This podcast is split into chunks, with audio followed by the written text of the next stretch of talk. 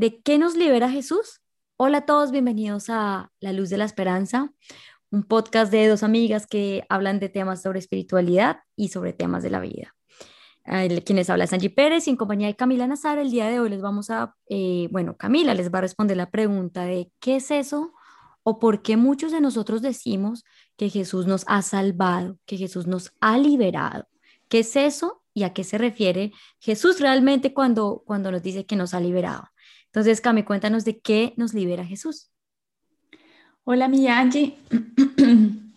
y hola para todas las personas que nos escuchan del otro lado de las pantallas. Bueno, para hablar sobre la liberación de Jesús, primero tenemos que entender de qué se trata la vida de Jesús. Jesús fue un hombre como tú, un hombre como yo, ¿sí? Un ser humano, pero un ser humano que tenía clarísimo cuál era su propósito de vida. Él venía aquí con un propósito absolutamente consciente y él venía a cumplirlo de una manera humilde y tranquila, pero a cumplirlo a cabalidad. En el marco de ese propósito, Jesús venía a darnos un mensaje y también a iluminarnos con su sabiduría, con todo su conocimiento, porque él siendo hijo de Dios, pero de forma completamente brillante y consciente, podría transmitir como un canal absolutamente transparente esa sabiduría y ese conocimiento para nosotros. ¿Por qué quería Jesús transmitirnos un mensaje por qué quería Jesús eh, compartir con nosotros todo su conocimiento y toda su sabiduría? Pues básicamente porque Él quería restablecer, restablecer en nosotros la conciencia de dos cosas. Primero, la conciencia de Dios. ¿Quién es Dios? Dios no era quienes nosotros creíamos de acuerdo a ese momento con las evidencias que había, incluso a la luz de, los profetas, de la palabra que teníamos. No era suficientemente clara esa figura de Dios y muchos de los hombres confundían a Dios con el castigador, a Dios con el miedo. Y es más, dos mil años después y lo seguimos confundiendo de esa misma manera. Aún así, Dios, eh, Jesús vino a esclarecer y a restablecer en nosotros esa conciencia de quién es Dios. Y segundo, vino a restablecer la conciencia sobre la relación que nosotros tenemos con ese Dios, ¿cierto? Esa relación que nosotros tenemos con Dios, a la luz de la vida de Jesús, podemos entender que es una relación de amor incondicional, donde Él está para nosotros, pase lo que pase, hagamos lo que nosotros hagamos. ¿Cierto? Tal como es el amor de un padre hacia un hijo. Pero además tiene una particularidad y es que es una relación de amor incondicional, pero basada en la obediencia y en la subordinación. Es decir, nosotros estamos en una relación con el Padre o con Dios o con nuestro Creador, como lo quieras llamar, en la que nosotros debemos servicio a Él, debemos obediencia a Él, debemos em, actuar con humildad, reconociendo cuál es nuestra posición en la creación, la cual no es de creadores, la cual no es de omnipotentes, como a veces lo creemos los hombres, sino que somos simplemente sus hijos, partes integrales de la creación, quienes tenemos una relación con Él de obediencia y de subordinación. Creo que eso ya lo hemos mencionado en otros contextos, pero lo voy a volver a decir. Cuando nosotros nos entendemos de verdad desde allí, ¿sí? Eh, nos damos cuenta que no somos una cosa distinta que ser servidores de Dios. Y eso fue lo que Jesús en últimas vino a modelar y a mostrar con su propio ejemplo aquí en la tierra. Jesús no vino a que lo sirvieran, Él no vino a que dijeran, no, es que tú eres el gran Señor, eh, yo soy el gran Señor, a ver, tráeme cosas, tráeme esto. No, Jesús sabía desde su nivel de conciencia que Él venía era a servir, él vino a sanar, Él vino a curar, Él vino a entregar conocimiento, Él vino a enseñar, ¿cierto? Él vino a trabajar. Él no vino a vivir en opulencias, no vino a vivir en grandes riquezas, vino a vivir de una manera muy sencilla y dando todo lo que él tenía hacia los demás. Ese es el servicio de Jesús, ¿sí? Desde esta relación de subordinación, sería súper bonito que nosotros los seres humanos entendiéramos y nos reconociéramos como sirvientes de Dios, ¿sí? Entonces, eh, alguna vez cuando te dije esto, tú me abriste los ojos, sirvientes de Dios, eso suena muy feo, me dijiste, ¿te acuerdas? Sí, sí, sí, es que eso suena de subordinación, como usted allá abajo y yo acá arriba, usted me hace caso. Lo que pasa es que en el orden divino es así. Y nosotros tenemos que entender esa subordinación nuevamente con los ojos del alma, con los ojos del amor y no con los ojos del cuerpo y los ojos, digamos, del plano físico, porque entonces estaríamos hablando de las mismas palabras, pero con dos significados completamente opuestos y diferentes. La subordinación del, del mundo, ¿sí? Es una subordinación donde hay una opresión, donde hay un maltrato, donde a la otra persona se le exprime, donde se le pone a trabajar al máximo, donde no se le reconoce nada, donde se le insulta, donde se le piensa como menos, etcétera, etcétera, etcétera. Mientras que la subordinación en la divinidad funciona de una manera completamente distinta. ¿sí? Es algo así como, la diferencia es como el modelo socialista, como más o menos se puede entender en algunos países de Latinoamérica en comparación a cómo se puede entender en unos modelos eh, europeos. ¿Sí? Mientras que en unos es para el beneficio de unos pocos, ¿cierto? A costas de unos muchos.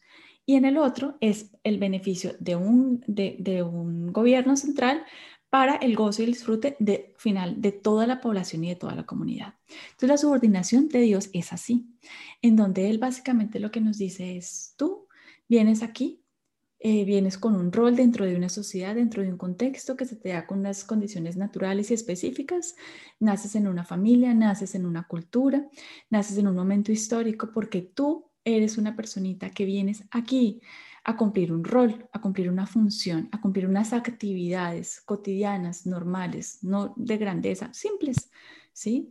Hay momentos en los que esas eh, actividades pueden ser de tipo profesional, como ser eh, un eh, abogado, como ser un ingeniero, o a veces ser un panadero, ser un arquitecto, o a veces son actividades de la vida cotidiana como ser una mamá, como ser un papá, como ser un hijo, ¿sí? Etcétera.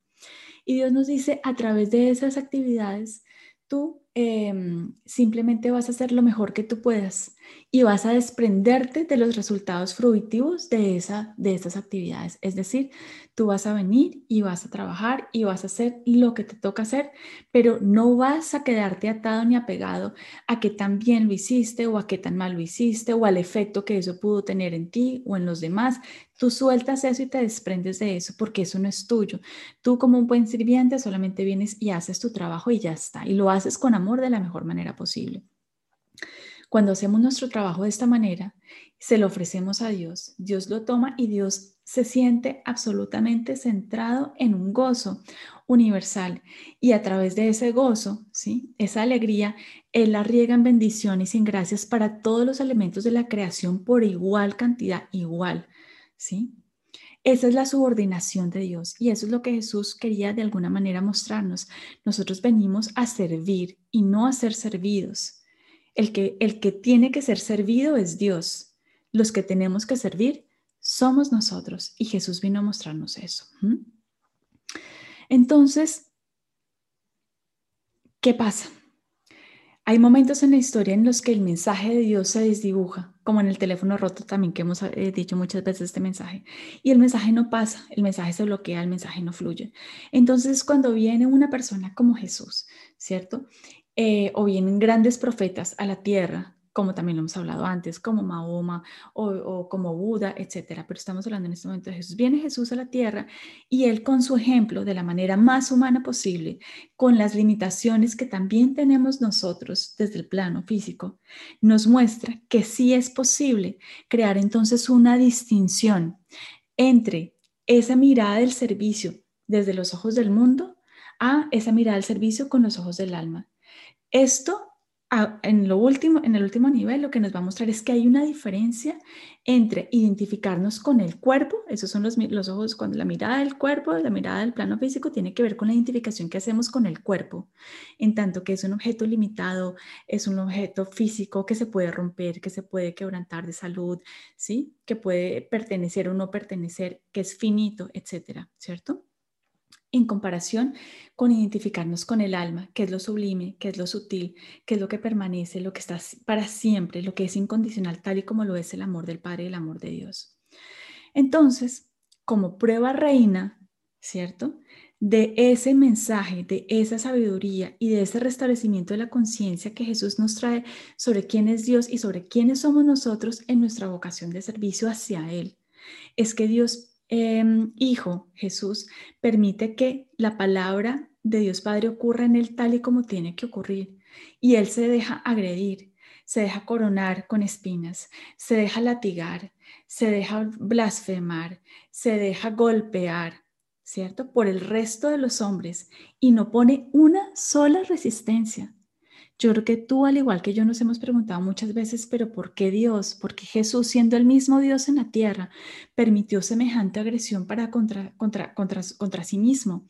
¿Por qué no hizo nada? ¿Por qué no emprendió ninguna defensa cuando él tenía toda la capacidad para hacerlo? Y la respuesta tiene que ver con lo que les vengo hablando sobre la identificación del cuerpo o del alma, porque ese era el mensaje precisamente de Jesús para nosotros. Venir a mostrarnos que Él no es un cuerpo, que nosotros no somos un cuerpo, que nosotros somos mucho más que eso y que eso que somos, que es lo que nos conecta con nuestra espiritualidad, que es lo que nos conecta con el amor, con lo trascendental, ¿cierto? Con ese servicio a ese, a ese amo perfecto y amado que es Dios. Es algo que no se puede romper, eso es algo que a pesar de que el cuerpo se lastime, al alma no se le toca ni siquiera, eh, mejor dicho, en, en el grado más mínimo porque es incorruptible, porque es intocable, porque es invulnerable, porque es innaciente, porque está completa y perfecta desde antes, ahora y por siempre. Y ese es el mensaje de Dios. Cuando Él lo crucifican, ¿cierto? Crucifican su cuerpo. Y a hoy, dos mil años después, muchos de nosotros seguimos pensando que el mensaje que vino a dar Jesús al mundo es el de la crucifixión, este mensaje es un mensaje de dolor del cuerpo físico. Ese no es probablemente el mensaje real. El mensaje que Dios vino a darnos es el mensaje de la libertad profunda, que es la pregunta inicial que me haces tú. Y esa libertad ocurre cuando dejamos de identificarnos con el cuerpo y cuando nos identificamos es con el alma. Esa es la verdadera libertad de Cristo, la tuya y la mía, la de todos los seres humanos en este, en este planeta. ¿Sí? Y porque Jesús vino a liberarnos porque Jesús siendo hombre, con la misma capacidad sensorial que tenemos tú y yo, con la misma capacidad de percibir el dolor y de sufrir, logró pasar por todo eso mostrándonos yo me identifico con el alma y no con el cuerpo, y logró pasar ese momento de dolor y resucitar. Y nos dice, si yo pude pasar por los dolores del mundo y aún así recordar siempre quién era yo, cuál era o sea, seguir con el restablecimiento perfecto de la conciencia sobre quién es Dios, mi Padre. Él oró hasta el último minuto colgado en esa cruz y jamás renegó de su dolor, jamás renegó contra Dios. ¿Por qué? Porque nunca se identificó con el cuerpo y siempre tuvo conciencia perfecta de quién era Dios, ¿verdad? Y a la final siempre mantuvo el restablecimiento perfecto y completo de su relación de subordinación a, a su Padre. Señor, hágase en mí ¿sí? Según tu palabra, lo dijo la Virgen María y lo dijo él también de diferentes maneras, ¿sí? Aparta de mí este cáliz, pero no se haga mi voluntad, sino se haga la tuya, le decía él a su padre, en los momentos en los que sudaba gotas espesas de sangre, porque sabía que en pocas horas venían los soldados romanos a iniciar su tortura que llevaría al deceso de, eh, de su cuerpo físico, ¿verdad? Entonces, ¿qué es la liberación de Dios? Es de Jesús, en resumen, es venir a este mundo a mostrarnos que es posible transitar a través del cuerpo físico, atravesando los dolores y los padecimientos que son propios de este mundo que es temporal, ¿cierto? Sin olvidar quién es Dios y quién es y quién soy yo para poder deshacerme de esto que es finito, que se acaba, que es el cuerpo y poderme unir nuevamente en el cielo con mi Padre. Esa es la liberación de Jesús. Wow, Camila, me parece que quedó clarísimo, clarísimo, clarísimo. Espero que para ustedes también haya quedado muy claro. Eh, me dejaste sin palabras. Solo te quiero hacer una, una, una pregunta, es, me dices que Jesús nos viene a recordar que es la libertad y, y quisiera preguntarte entonces, ¿qué es esa libertad? Esa libertad es el identificarme con lo único que puede ser libre, con lo único que no tiene ataduras, con lo único que no está condicionado y es el alma, es el espíritu. Entonces, yo soy libre en la medida en la que me identifico más con mi espíritu, que es lo que ya es totalmente libre y perfecto dentro de mí, y no con mi cuerpo, que es lo que me lleva a conectarme con ese paradigma que algunos llaman de escasez, con ese paradigma donde yo siento miedo de perder algo, eh, algo que quiero poseer, algo que quiero controlar. ¿Cierto? Todo lo que tiene que ver con la escasez, con el miedo, con el control, con la ansiedad, todo eso eh, tiene como raíz la identificación que yo hago de mí misma con mi cuerpo que tiene esas características. Se puede romper, se puede quebrar, se puede morir, lo pueden matar, ¿cierto? La libertad se alcanza cuando yo me conecto con eso que está dentro de mí, que es absolutamente sublime y que ya es libre en sí mismo. Entonces, conectarme con esto es simplemente recordar quién soy yo. Eso lo hemos repetido en todos los audios. ¿Quién eres tú y quién soy yo? En realidad, la respuesta, mucho más que un cuerpo.